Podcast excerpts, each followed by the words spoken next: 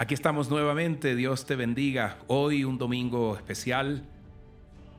Recibo un abrazo de parte del Ministerio Gente del Camino y hoy te saludamos con todo el cariño. Hoy te extendemos nuestra invitación. Dentro de pocos minutos estaremos oficiando el primer servicio en Casa sobre la Roca, Bogotá. Si estás en la ciudad de Bogotá, acompáñanos. Allí estaremos en el servicio de las 7 de la mañana. También después a las 9 de la mañana y después a las 11 y 30.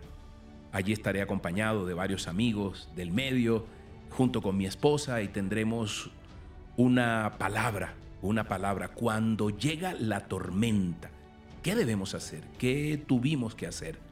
Ok, así que te esperamos. Dios te bendiga. Ya tenemos una silla para ti y unos brazos para eh, rodearte con mucho cariño. Okay, queda ahí en la 103, si estás en Bogotá, 103, ahí en, la novena. Eh, allí encontrarás Casa sobre la Roca. Dios te bendiga. Y hoy, fíjate, con una palabra, hoy domingo, una palabra que nos invita a imitar.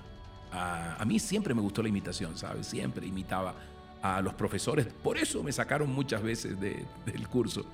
Y Hoy Dios en 1 Corintios 11.1, fíjate lo que nos dice. Imítenme a mí como yo imito a Cristo. ¿Quién dice esto? Lo dijo el apóstol Pablo. Sigan mi ejemplo, dijo él, ¿no? Él no era arrogante, esto se podía oír ufano, él no se creía una persona sin pecado. Lo que pasa es que en ese momento los creyentes en Corinto no sabían mucho acerca de la vida y el ministerio de Cristo. Entonces Pablo no podía decirles que imitaran a Cristo porque los evangelios todavía no habían sido escritos, por lo tanto no tenían una idea de cómo era Jesús exactamente. Entonces la mejor manera de guiar a estos nuevos cristianos era mostrándoles a un Cristo que la gente lo viera en él, en que confiaran. Y para eso hoy, eh, Primera de Corintios te recuerdo, imítenme a mí como yo imito a Cristo. Y ahí en la Catedral de Turín, en el norte de Italia, se conservaba la famosa sábana de Turín, muy famosa, que se dice sirvió para amortajar el cuerpo de nuestro Señor. Después que fue descolgado de la cruz, allí lo amortajaron, dicen, y, y presentan las sábanas. Estas sábanas aparecen con unas manchas que parece o se asemejan a la silueta del cuerpo, de un cuerpo humano. Y se dice que son de sangre humana. Y algunos dicen que es la creación de alguien, de algún astuto medieval por ahí, medieval. Y otros, eh, por otro lado, alegan que, que eso es de origen demoníaco, que eso no...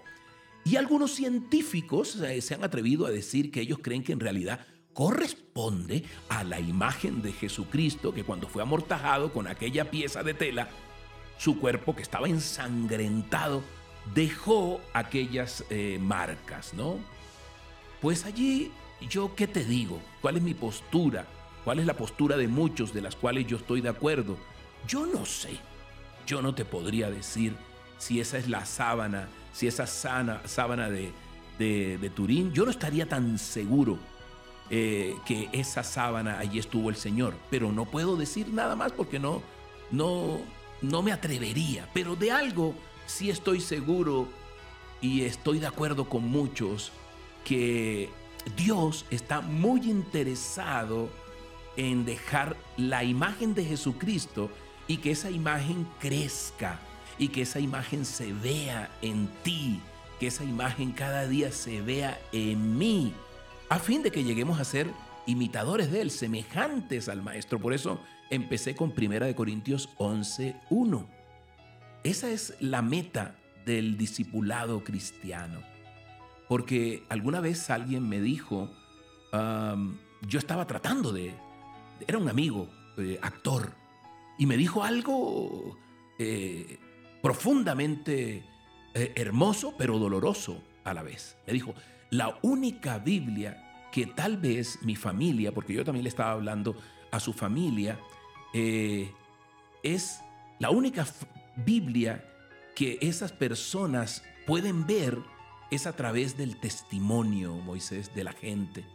porque estábamos hablando de que hay alguien, había alguien que había llegado a los pies de Jesucristo en su familia y también estaba ayudándonos, pero la familia no veía a Jesucristo en sus acciones, entonces decían, no, no, no queremos seguirle. Entonces tal vez la mejor Biblia, la, la Biblia, la única Biblia que vea algún familiar tuyo, algún familiar mío, va a ser lo que vea en mí, lo que vea en mis gestos, en mi boca, en mis acciones. Entonces hoy es una invitación para imitar lo bueno de nuestro Señor Jesucristo. Hoy vamos a orar, vamos a darle gracias a Dios, hoy a, ponernos en sus manos. ¿Cuánto necesitamos la oración? Sabes, la oración es una respiración del alma, del alma. Y por estos días que yo clamaba con profundo dolor a Dios para que me sanara, me hiciera el milagro de Diana, yo me acuerdo que mis ojos lloraban y lloraban y lloraban, pero yo estaba allí, ya ponchado, pero yo decía, Dios, tú eres el que hace los milagros, yo no, yo me, yo te sigo, yo sigo aquí clamándote, clamándote, clamándote. Y hoy clama a Dios, yo no sé cuál sea tu, tu dolor, pero hoy es tiempo de, de clamar para que te dé esa fuerza y puedas imitar y que otros vean un poquito del Dios que le entregaste la vida en ti.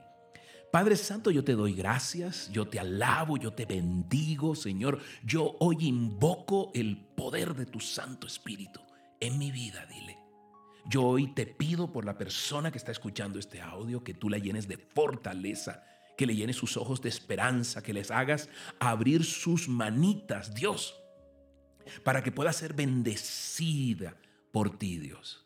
Porque no podemos ser bendecidos si no somos bendecibles, si no abrimos nuestras manos. Es imposible, Dios. Cuando abrimos nuestras manos, estamos abriendo nuestro corazón para que tú entres, para ser diferentes, para cambiar. Poco a poco sí cambiamos, Dios. Los que queremos estar en ti cambiamos, transformamos. Pecamos, Señor, pero seguimos, nos arrepentimos y seguimos a tu lado, Dios. Hoy llena de fuerza, de valentía, Señor y de la capacidad de imitarte, porque si no viniésemos capacitados para imitarte, tú no nos lo hubieras dicho, Señor. Gracias, Padre Santo, por este día. Hoy lo tomamos y tomamos todas las bendiciones que provienen de ti para nuestras vidas. En el nombre poderoso del Padre, del Hijo y del Espíritu Santo. Amén y amén. Que tengas un día maravilloso, maravilloso. Hoy terminamos aquí con un aguacero de amor.